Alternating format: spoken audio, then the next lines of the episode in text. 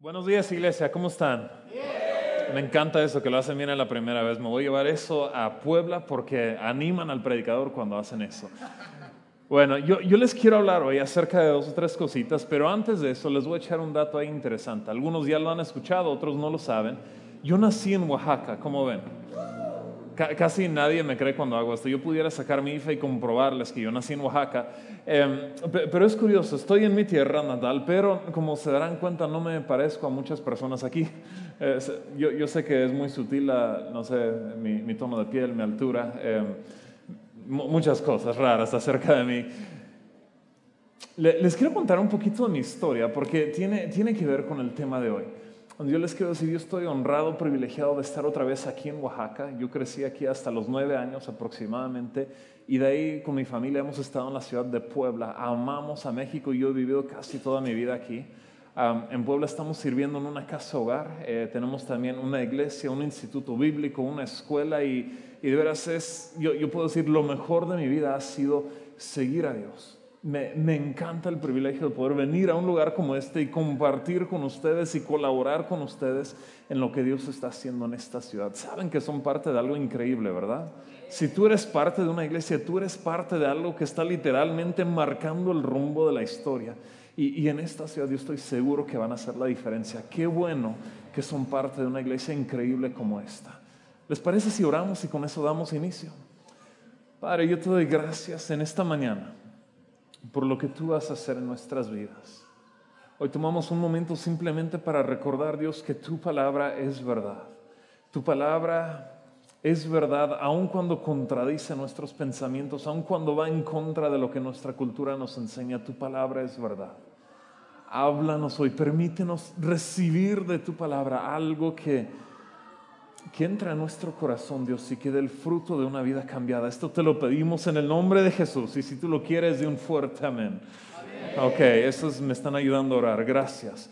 Mira, les cuento un poquito acerca de mí. Como les dije, yo nací en Oaxaca. Según yo, soy el primer McNally, ese es mi apellido, que jamás ha nacido en México y en Oaxaca. Y estoy orgulloso de eso.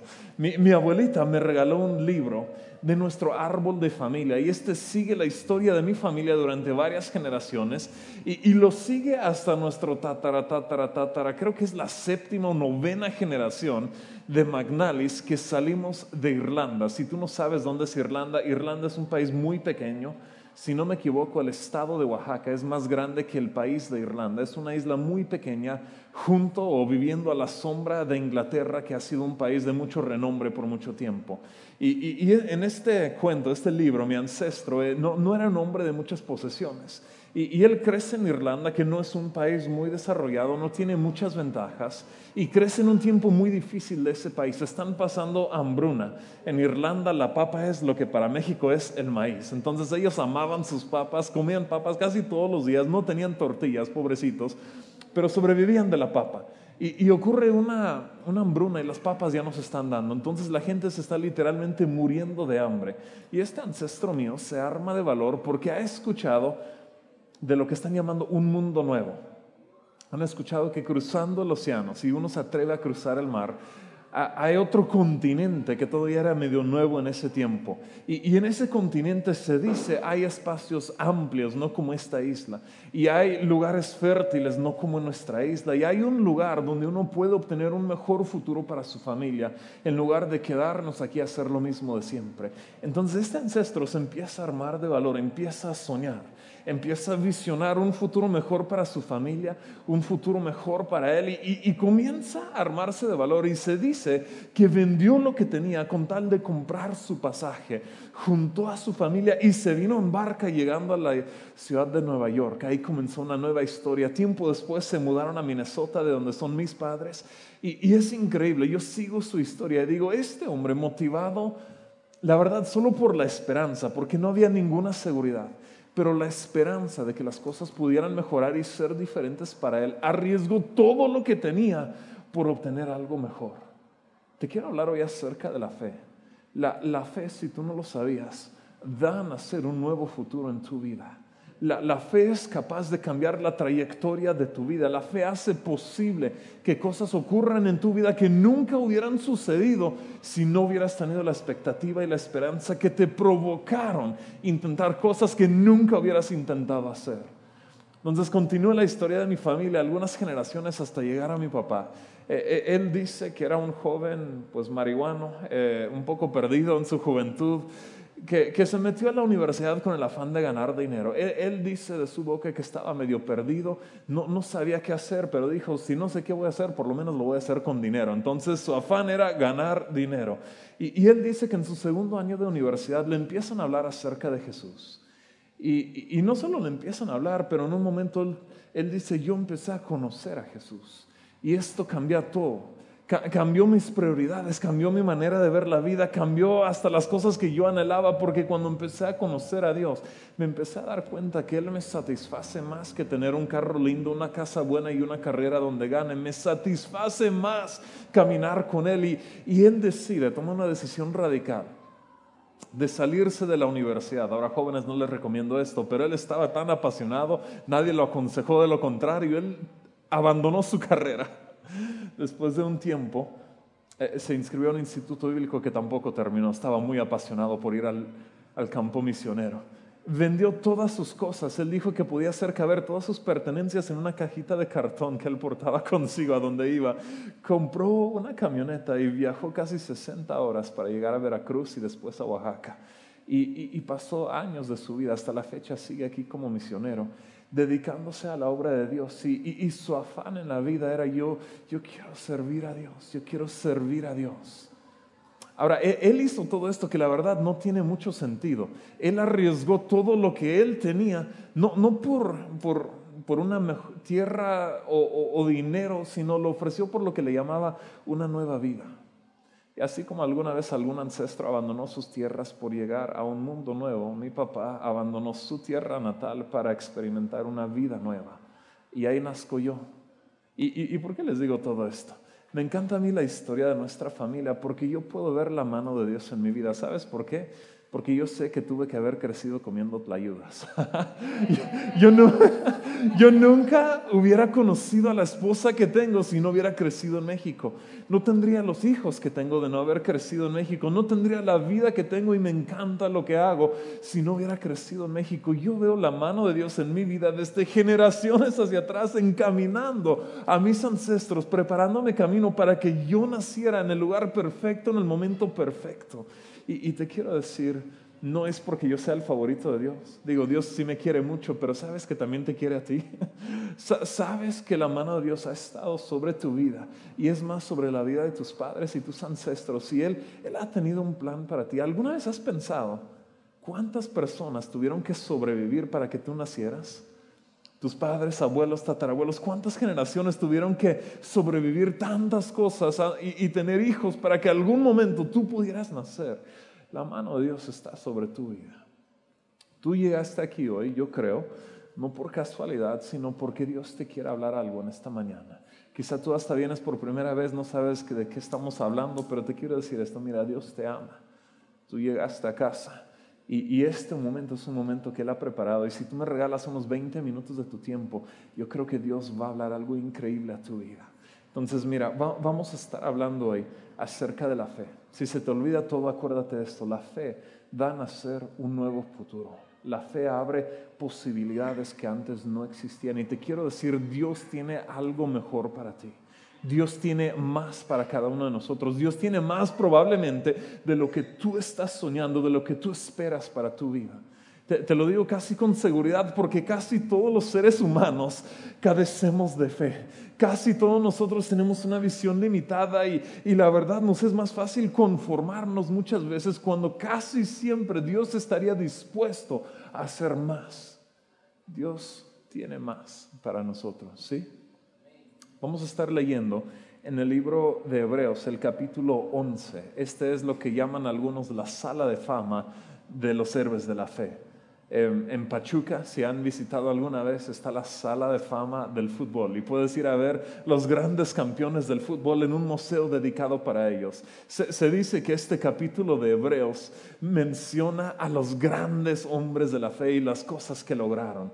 Y, y comienzo yo en el verso 8 y estamos leyendo acerca de Abraham. Dice, por la fe Abraham, cuando, perdón, cuando fue llamado, para ir a un lugar que más tarde recibiría como herencia, obedeció y salió sin saber a dónde iba. Por la fe se radicó como extranjero en la tierra prometida y habitó en tiendas de campaña con Isaac y Jacob, herederos también de la misma promesa, porque estaba esperando la ciudad de cimientos sólidos, de la cual Dios es arquitecto y constructor. Ahora, quiero, quiero que nos echemos un clavado a esta historia. Te, voy a decir la verdad, yo a veces leo la Biblia muy rápido y, no me detengo a ver lo que está sucediendo. Entonces, si me puede acompañar, yo voy a usar mi imaginación un poquito porque no estuve ahí, pero leo esto y mira, yo lo he leído tantas veces. Cuando era soltero lo leí de una manera y cuando me casé lo leí de otro. les platico lo que pienso que ocurrió aquí. Abraham recibe una visión de Dios, es lo que dice, recibe un llamado. Ahora, él tiene que regresar a casa y convencer a su esposa de mudarse y él no sabe ni a dónde van. Todos los que son casados pueden imaginarse esta conversación. Yo me la imagino algo así. Él llega a casa, no sé si ta, ta, ta, toca la puerta, le abre, hola Sarita, ¿cómo estás? Le da un beso. Ay, qué bien estar en casa. Quizás se sientan a comer y Sara le pregunta, ¿cómo ves tú? ¿Cómo fue, fue tu día? Las mujeres siempre quieren hablar de eso, ¿no? Entonces, en esta ocasión, aunque normalmente él solo le hubiera dicho, pues bien, y ya, ¿no? Ahí hubiera muerto la conversación, pero esta vez él tiene más que decir y le dice, no, Sarita, mira, tengo una idea. Y esa frase es peligrosa porque algunos hombres hemos metido la pata muchas veces y cuando tú sales con tu frase célebre, tengo una idea, a veces la esposa se asusta porque pues ya has hecho algunas cosas, ¿no? Que, que las sufrieron juntos. Entonces Abraham le dice, tengo una idea. Y yo me imagino a Sarita ahí de, ay, no, ¿qué vas a decir ahora? No, como, calma, amor, respira. El, contexto que yo veo en Hebreos es que Abraham tuvo un encontronón con Dios porque cambió la trayectoria de su vida, se fue. Y, alguien no, no, toma decisiones tan atrevidos cuando no fue de mucho impacto. O sea, Dios lo sacudió increíblemente. Entonces yo me lo imagino a él emocionado. O sea, no, Dios me habló, y vas a ver. Ya. Y yo me lo imagino casi como un niño chiquito hablando bien rápido. En algún momento dice, hay que mudarnos, vamos a mudarnos, empieza a empacar. Y ahí Sara, yo me la imagino media estresada. Bueno, Abraham, calma, respira. ¿A dónde vamos? Y Abraham, no, e, es que Sarita va a estar increíble, es un lugar padrísimo, Dios me lo prometió, dice que ahí nos va a bendecir y va a estar increíble, tú empiezas a empacar. Y Sara, no, pero Abraham, ¿a dónde vamos? Y, y quizá él, como muchos esposos, como que rodean la pregunta, intentan no contestarla, pero después de un tiempo tiene que decirle, o sea, él le tiene que confesar, no sé, porque dice el texto que salió sin saber a dónde iba. Entonces él tiene que convencer a su esposa y ella no se me hace llevar a un lugar más bonito. Y él, yo creo que sí. ¿A qué colonia me vas a llevar? No sé. ¿Es una, una zona muy bonita? Creo que sí. ¿Qué tan lejos está de mi familia? No sé.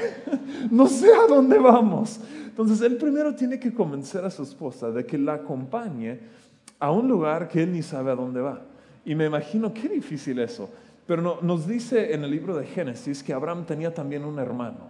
Yo tengo un hermano menor y, no, no me imagino que habrá sido fácil esa conversación. Él se acerca, hey hermano, ¿cómo estás? Oye, te, tengo una noticia, te tengo que decir algo. Mira, me, estoy yendo, me voy a mudar.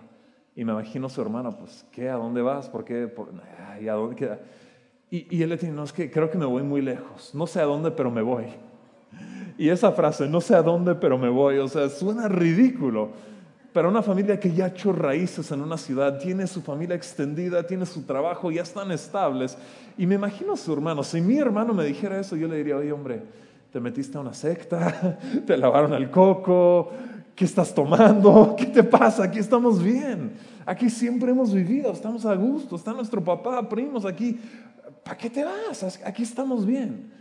Y, él le tiene que explicar a su hermano, y es más, tiene que despedirse de su hermano, que nunca va a volver a ver,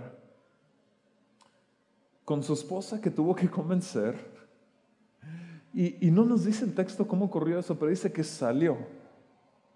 Literalmente empezó a caminar. con todas sus cosas empacadas, sin saber a dónde iba. ¡Qué locura! ¡Qué locura!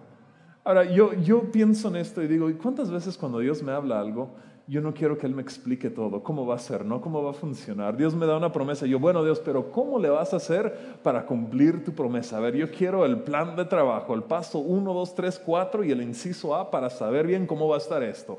Explícame. Y, y en esta ocasión es curioso porque Dios no le explicó a Abraham.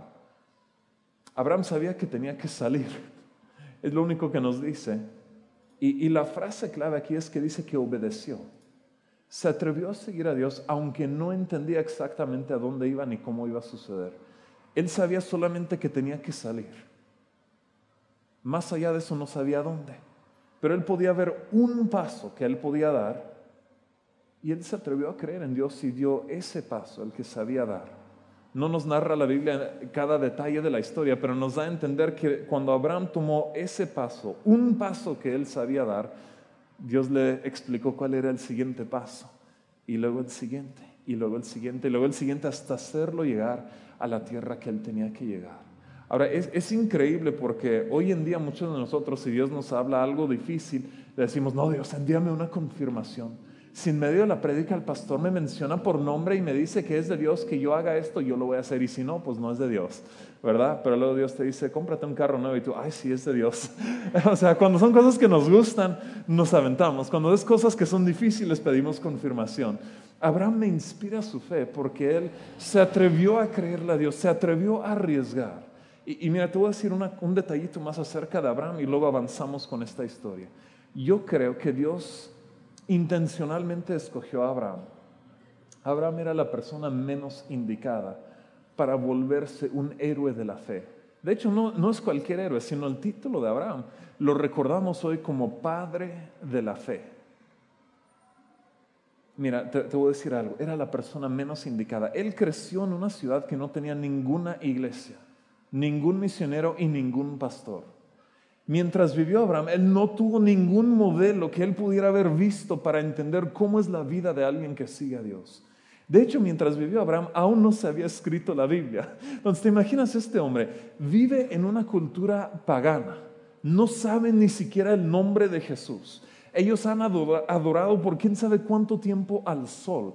Tienen ritos y supersticiones y toda la ciudad y cultura que lo rodea piensa de esa manera. Y de repente Abraham tiene un encuentro con un Dios y él ni siquiera conoce bien su nombre.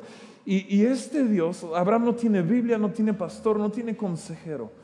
Él, sí pudiera decir, él era un hombre que no tenía religión, él tenía una relación con Dios porque no existía, él, él solo conocía la relación con este Dios que se presentó a él. Ahora, para los que son así, de que les gustan los números, en, Hebreos 11 empieza a narrar las grandes hazañas de hombres y mujeres de fe. Comienza a hablar de hombres como Enoch, que caminaron tan cerca de Dios que Dios se los llevó, desaparecieron, no murieron ni siquiera. O sea, una fe increíble que valía la pena mencionar. Y luego nos habla acerca de Noé. ¿Conocen la historia de Noé?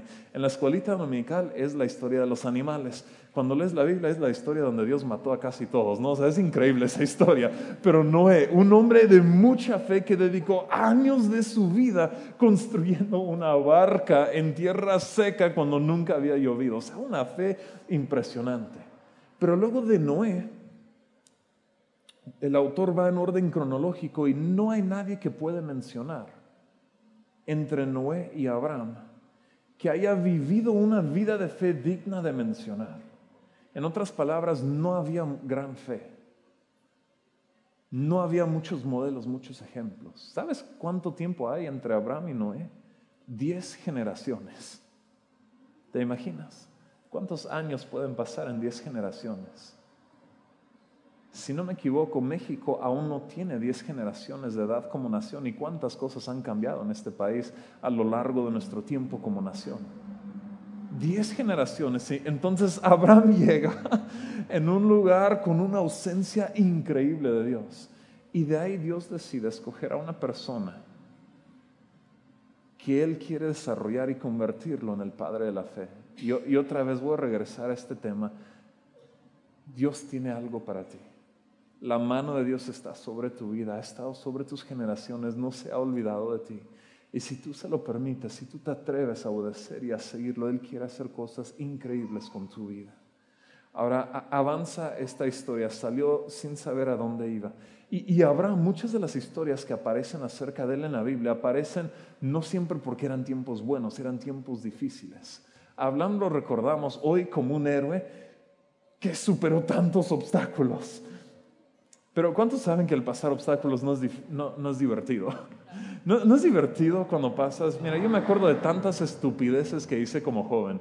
Ocasiones donde me lastimé, donde Ay, no, o sea, me encantaba el alpinismo. Te puedo contar historias de cómo acampamos en el invierno y aventuramos en la montaña y nos metimos a cuevas, pero hoy en día lo platico como que, ay, qué emocionante, pero la verdad en el momento nos estamos muriendo de frío pensando, ¿qué hacemos aquí? O sea, nos hubiéramos ido a casa, lo odio, ¿qué es esto? En el momento de la prueba no se disfruta, pero después reflexionas sobre lo que hiciste y dices, ah, no, pues sí estuvo, la, la libré, lo logré, ¿no? Y nos sentimos bien.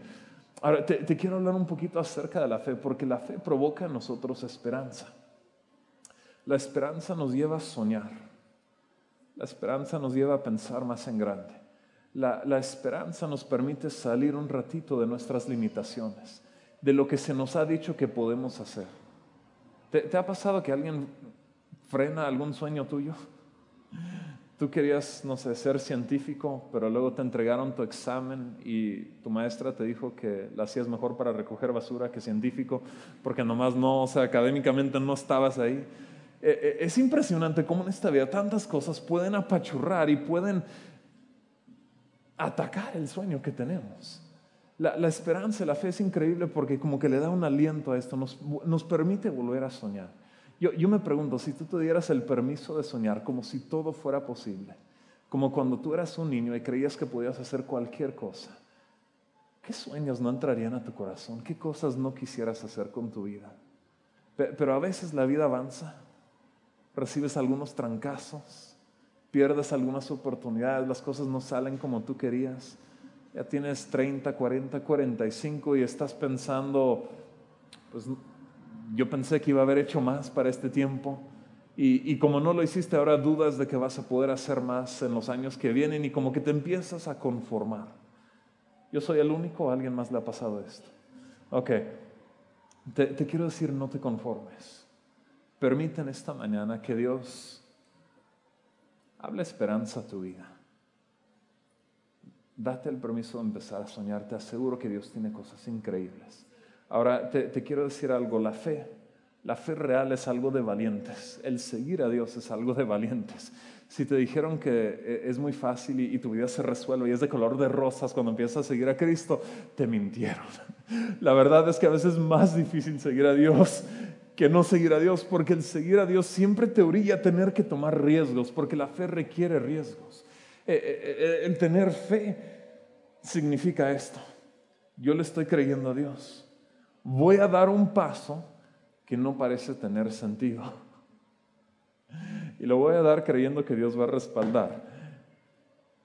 Y entre más grande el paso, más grande el riesgo. Entonces, si Dios no me respalda, yo voy a estar en muchos problemas.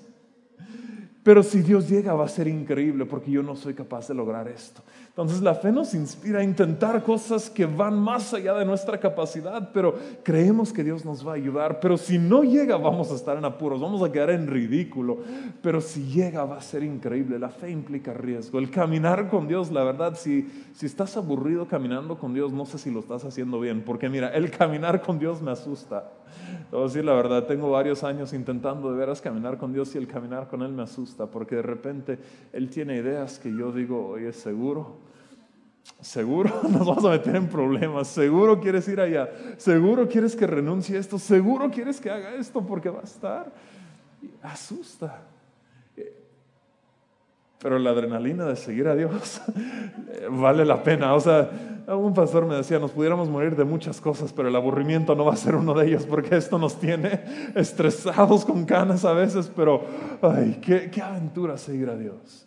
Entonces, mira, avanzamos con la historia de Abraham. Él arriesga todo. Literalmente estimamos que caminó 1200 millas, que son arriba casi de 2000 kilómetros, de su ciudad natal, donde él creció, hasta la tierra que el Dios le había dado. Entonces e, e, es difícil esto. Entonces empacó sus cosas, caminó. Enfrentó la intemperie, enfrentó bandidos, enfrentó muchos riesgos de atravesar tanto terreno, tanto lugar, y llegó por fin a un lugar que Dios le había prometido. ¿Y sabes qué ocurrió ahí? Nadie lo felicitó. te, te digo esto por si tú en algún momento te desanimas, cuando tú sigues a Dios. En el caso de Abraham llegó y nadie le hizo fiesta. Nadie le aplaudió. ¡Eh, qué padre tu servicio! ¡Qué padre que sirves con los niños! ¡Qué padre que eres un voluntario en City Church! ¡Felicidades! No siempre te van a felicitar. Me, imagino a Abraham ahí en ese lugar, habiendo arriesgado tanto y sin ninguna prueba de que había funcionado. Y, y te digo, Dios es interesante porque tiene su manera de orillarnos a depender de Él antes que en cualquier otro. Llegando a la tierra, Él hace un altar a Dios, ora a Dios y Dios le habla. No tiene prueba externa, pero en su corazón él está convencido que Dios está haciendo algo. Y pasa muchas pruebas. Usamos la, frase de gloria en gloria. ¿La has escuchado alguna vez? Ahora, en el caso de Abraham parece que él iba de problema en problema. No sé si tu vida se relaciona más al de gloria en gloria o problema en problema, pero en el caso de Abraham era una mezcla de ambos. Te, voy a decir esto, muchas veces en nuestra vida los mejores regalos que Dios nos quiere dar, yo estoy convencido, vienen disfrazados de problemas. Vienen disfrazados, tienen la fachada de un increíble problema. No, nos dice, Primera de Pedro 1.7, da por hecho que vamos a pasar pruebas, pero nos dice, estas pruebas demostrarán que su fe es auténtica está siendo probada de la misma manera que el fuego purifica el oro. Y aunque la fe de ustedes es mucho más preciosa que el mismo oro. Entonces, cuando tú y yo atravesamos pruebas siguiendo a Dios, parte de la intención de esto, la mano de Dios que está obrando siempre a tu favor, haciendo que todo funcione para tu bien, está permitiendo que a través de esta prueba sea fortalecido tu fe.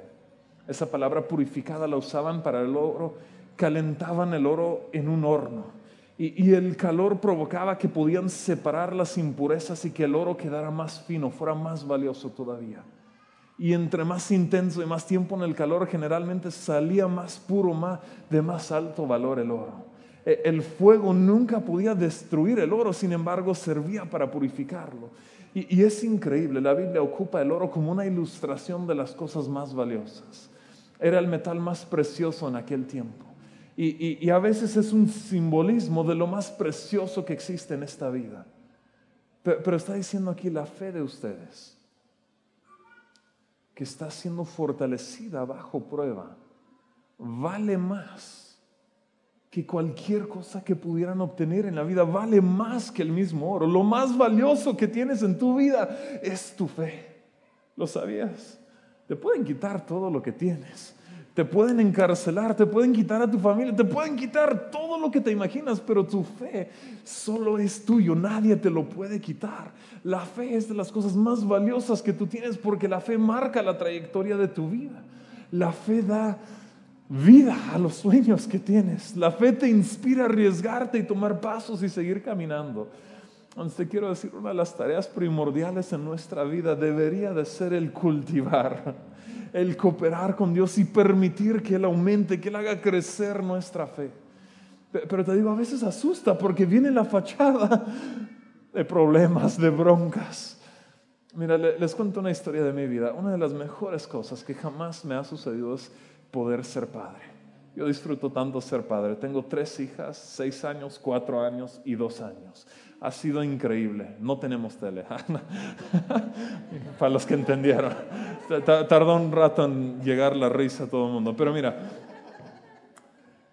disfruto tanto ser padre, pero me acuerdo antes de ser padre que yo de por sí sentí que Dios me había dado algunas palabras acerca de mi familia. Yo estaba convencido desde bien joven que iba a ser padre. No tenía prisa, pero sabía que iba a ocurrir.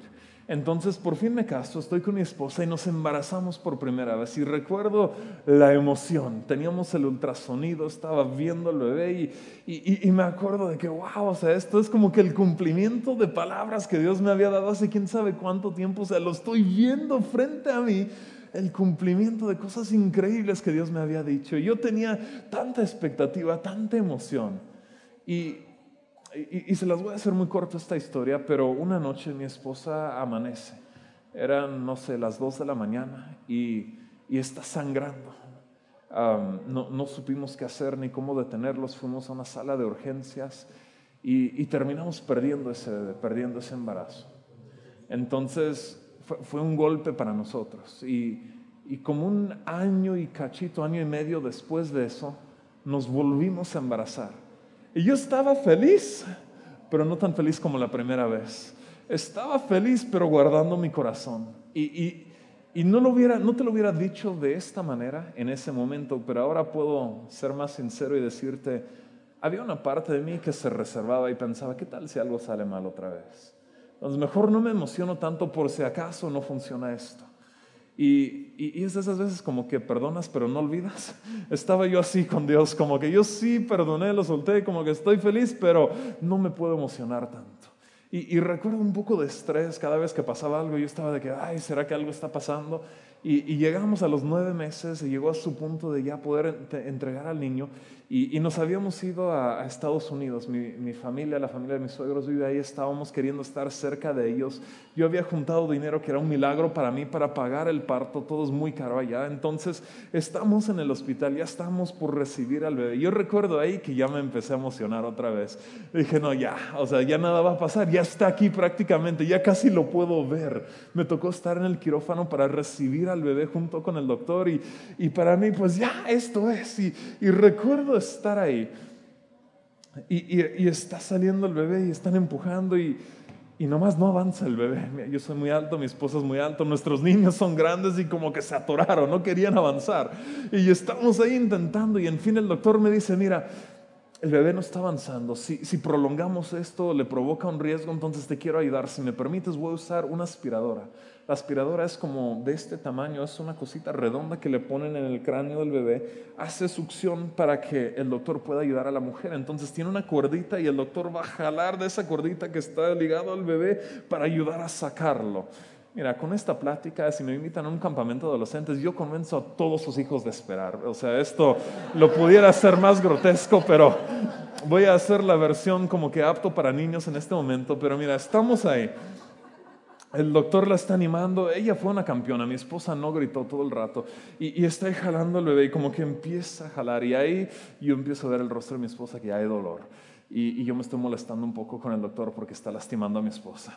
Y, luego me dice, mira, ya casi llega. Yo puedo ver la cabeza del bebé. Estoy bien feliz. Y me dice el doctor, mira, yo voy a contar tres. Tú empujas, yo jalo y va a salir. Y yo como, ay, qué padre.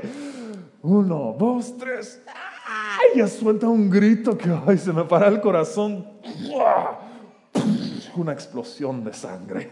Yo no estaba listo, yo soy muy sacón para todo lo que es sangre, agujas. A mí me cuesta que me den una vacuna, no me gusta ni siquiera mirarlo, pero en este momento yo no estaba preparado para la cantidad de sangre que iba a haber cuando salió el bebé. ¿Te imaginas? O sea, qué manera de empezar tu vida. Pensé, este bebecito estaba caliente, estaba a gusto, estaba con su mami y de repente a jalonazos la sacan, está una luz en sus ojos y luego ta, la típica nalgada para que llore el bebé y dijo, qué inicio de vida es esto, qué bueno que no lo recordamos, estaríamos traumados. Y, y recuerdo ahí, me dieron al bebé y lo estoy viendo yo, he visto fotos de bebés lindos, limpios, envueltos en una sábana rosa, y yo me esperaba algo así, pero este bebé, para empezar, está deforme porque el, el chupón le extendió literalmente el cráneo, no estoy exagerando, le levantó el cráneo así, redondito, perfecto, y estoy viendo que el doctor acaba de deformar a mi bebé y está llena de sangre y de color medio morado y está gritando y sucio. Y yo estoy pensando, esto no es lo que yo me imaginaba. Se lo di a mi esposa, la dejaron tocar al bebé unos siete segundos y luego se la quitan. Y el pediatra lo empieza a examinar y, y le pega otra vez para que llore y no llora y y luego se acerca una enfermera y luego otro doctor y otro doctor y hay como cuatro doctores ahí y yo los veo estresados, entonces yo me empiezo a estresar. Me acerco de chismoso para ver qué está sucediendo y, me dicen no está respirando como debe. y, no le pueden hacer nada, entonces la sacan así apresurada y se la llevan a un lugar donde hacen cuidados intensivos para niños. Y, yo digo, bueno, voy, ahí voy, voy con ellos y, dejé a mi esposa para ver que estuviera bien el bebé y ah, voy corriendo tras ellos. Y luego entraron a un lugar donde yo no podía entrar porque no soy doctor. Y, yo soy malo para ubicarme, entonces me perdí en el hospital. yo seguía a los doctores, no me fijé por dónde íbamos, estaba estresado, yo nada más quería ver que estuviera bien el bebé. Mi esposa me había dicho, ve con ellos y entraron a su cuarto, yo no pude entrar y ahí estoy solo y no sé cómo encontrar ni a mi bebé ni a mi esposa. dije, bueno, no me van a cambiar el bebé porque está deforme, lo voy a reconocer. y, y mira, después de esto me pasaron la cuenta del hospital. yo no lo sabía, pero el tiempo en cuidados intensivos vale como cuatro veces lo que el parto, entonces yo me quedé muy endeudado con el hospital. Y recuerdo estar ahí solo, con mi esposa pues en dolor, con una bebé que no sé cómo va a estar, con una enorme deuda. Y, y recuerdo estar bien frustrado con Dios, porque según yo tenía palabras acerca de mis hijos, y ya perdí un bebé y quién sabe qué va a pasar con el segundo. Y yo pensando, esto no es lo que yo pensaba. Dios, esto no es lo que yo pensaba. Cuando tú me hablaste acerca de una familia, yo no me imaginaba esto. Y, lo recuerdo como uno de los momentos más frustrantes de mi vida. No, no tengo muchas veces donde he estado como que enojado con Dios y, y no sé si estaba enojado, pero sí estaba muy, la palabra sería sacado de onda. No sé si dicen esto aquí, pero no entendía. No entendía. Y era uno de esos momentos donde casi quieres, Dios, nomás explícame por qué. Dime, ¿qué está pasando? Y, no te responde. Ahora, es increíble porque era uno de los momentos más frustrantes de mi vida, pero a su vez ha sido uno de los momentos donde yo recibí uno de los mejores regalos en toda mi vida. De, de hecho, hoy en día nos gustó tanto que lo volvimos a hacer dos veces y tengo tres hijas y, son hermosas. Ya se le redondeó la cabeza. despiertan las mañanas, se suben a mi cama, nos despiertan con un beso, con una canción. E, es increíble, disfruto tanto andar con ellas y ser padre. Y te digo, hoy en día es una de las mejores cosas que jamás me ha pasado. Pero en el momento era uno de los momentos más difíciles, más frustrantes de toda mi vida. Y, yo creo que cuando Pedro dice acerca del texto, yo, yo me identifico porque dice, mira, van a pasar pruebas. Y, y, obviamente no siempre nos gusta, pero quiero que sepas que en medio de esas pruebas Dios está haciendo algo. En medio de esas pruebas Dios está trayendo a su vida algo que vale más que dinero, algo que vale más que el oro. Y, y es increíble lo que Dios hace en nosotros. Y, y te digo, creo que a veces desconfiamos de Él y nos frustramos con el proceso si, fuéramos muy sinceros, diría, es porque no sabemos qué tanto confiar.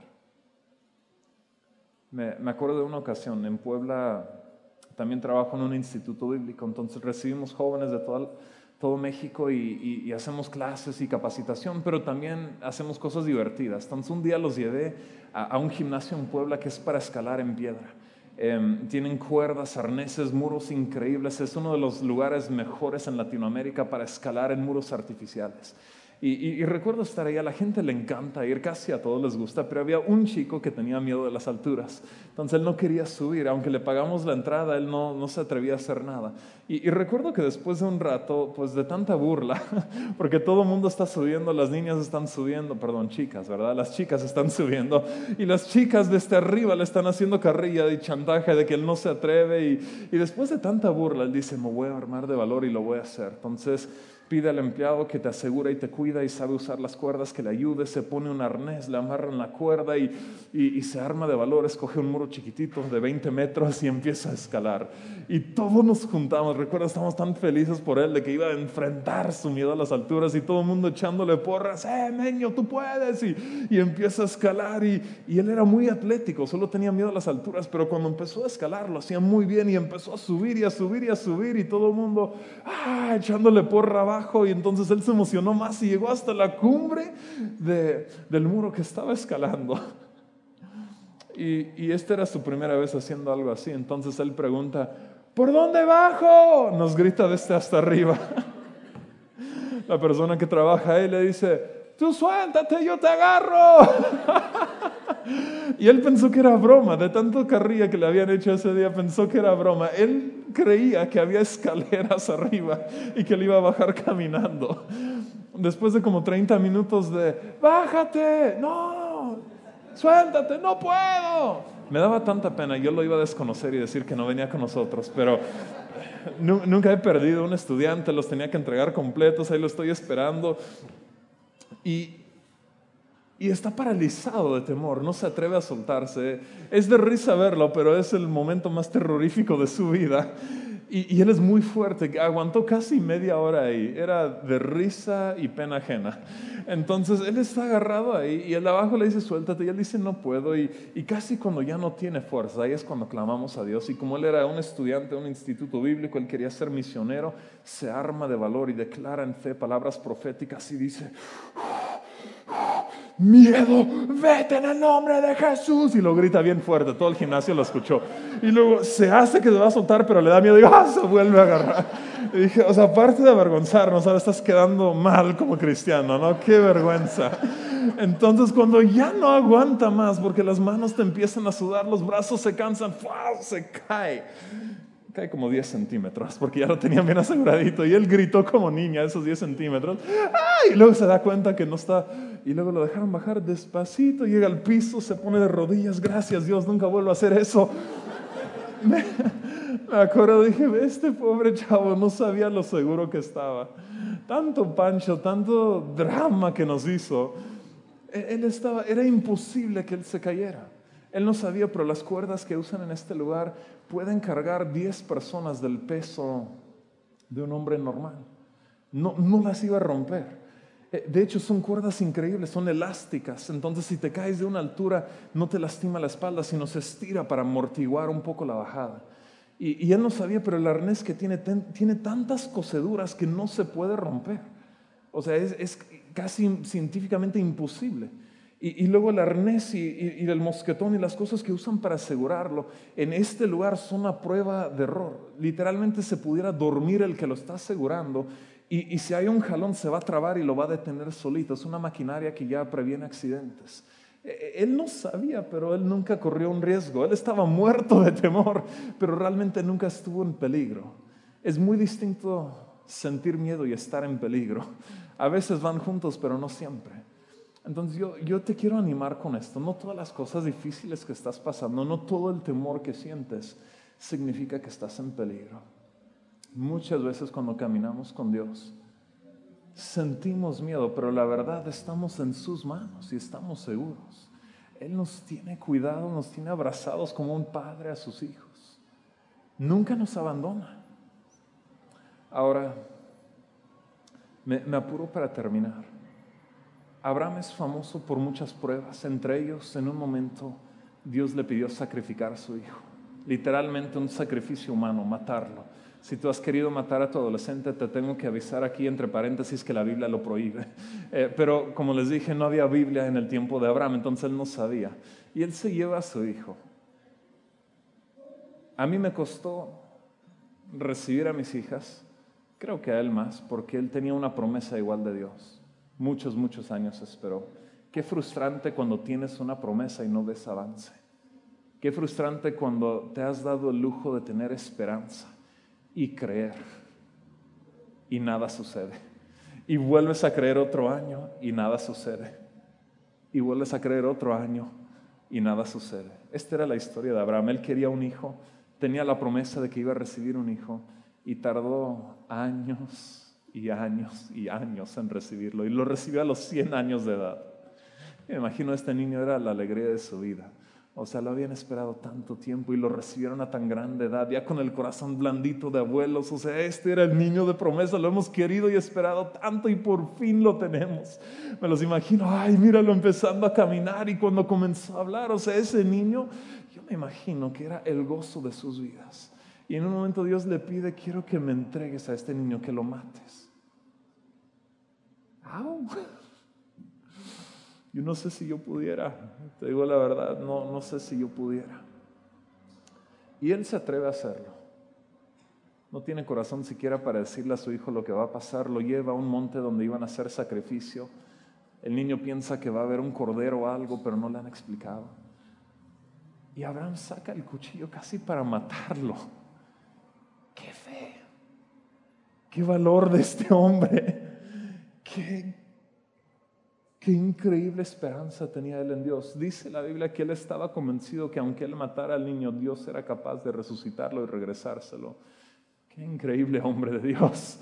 Y, Dios lo detiene de matar a su hijo y le da una de las promesas más grandes que la Biblia jamás ha dado a un individuo.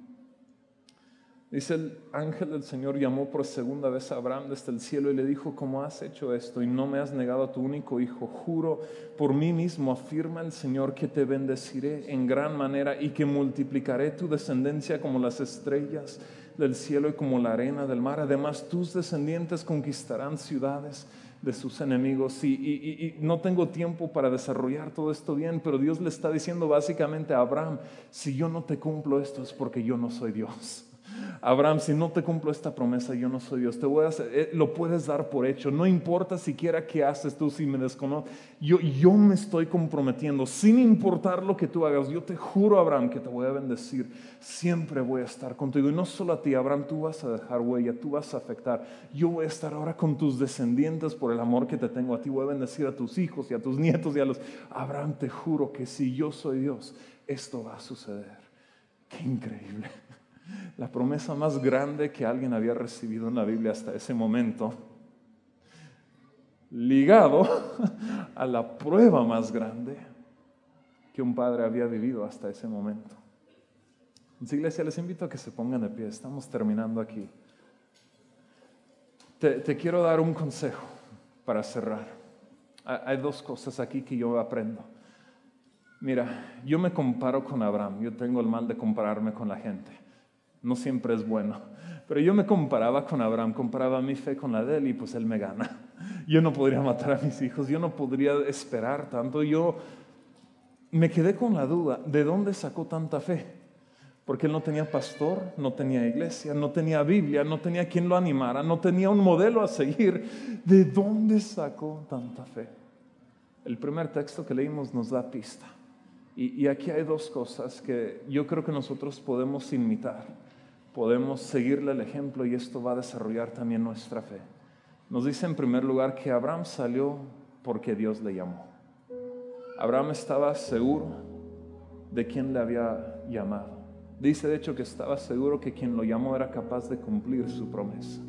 Y él sabía que sabía que sabía que sabía que Dios le había hablado a él. Y aunque él no entendía todo, no sabía cómo iba a suceder, él entendía que Dios le habló y él confió que Dios era capaz. Te quiero decir, si tú ya eres de casa o si eres nuevo aquí, tú tienes que conocer a Dios por ti mismo. No sirve mi fe para ayudarte, no sirve la fe del pastor Daniel ni nadie más. En algún momento tú vas a necesitar saber que personalmente Dios te conoce, te habla y se interesa en ti particularmente. Y te quiero decir que tú puedes experimentar esto, puedes conocer a Dios por ti mismo y esto te sostiene en problemas, te sostiene en broncas. Si estás ahí porque alguien más te pidió, cuando de veras se pone difícil, eso no basta.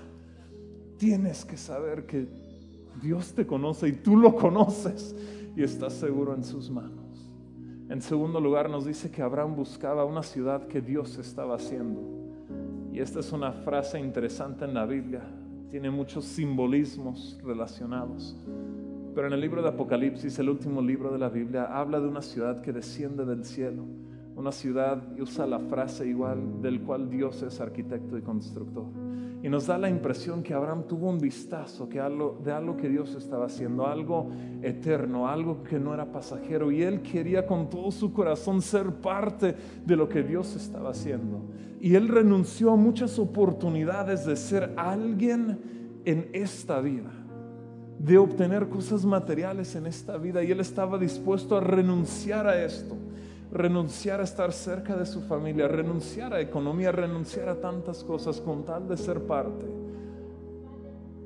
de algo eterno. Él tenía su mirada puesta en cosas eternas. Y te quiero decir, como cristianos, una de nuestras mayores esperanzas es la vida que sigue después de esta, es la recompensa que nos espera, es una eternidad literalmente sin fin de conocer y adorar y disfrutar de la vida con Dios. Eso vale más que cualquier cosa que puedas encontrar. Entonces, iglesia, piensa en grande, no te conformes, no te dejes apachurrar. Dios, yo pido por esta congregación que tú soples sobre nuestros corazones, tú hables vida a nuestro ser, tú aumentes nuestra fe, nuestra esperanza. Pido que cada individuo aquí pueda experimentar, Dios, otra vez lo que es soñar como niño, creer que todo es posible. Dios, pido que despiertes en nuestros corazones sueños que hemos dejado morir, sueños que hemos dejado de creer en ellos. Pido que hables vida a nuestros corazones y nos permitas caminar otra vez contigo, caminar otra vez contigo y en medio de las pruebas saber que nos tienes seguro en tus manos. Yo pido Dios una confianza inmovible de que tú nos amas y tú nos conoces y estamos seguros en tus manos. Te lo pedimos en el nombre de Jesús. Amén. Gracias iglesia.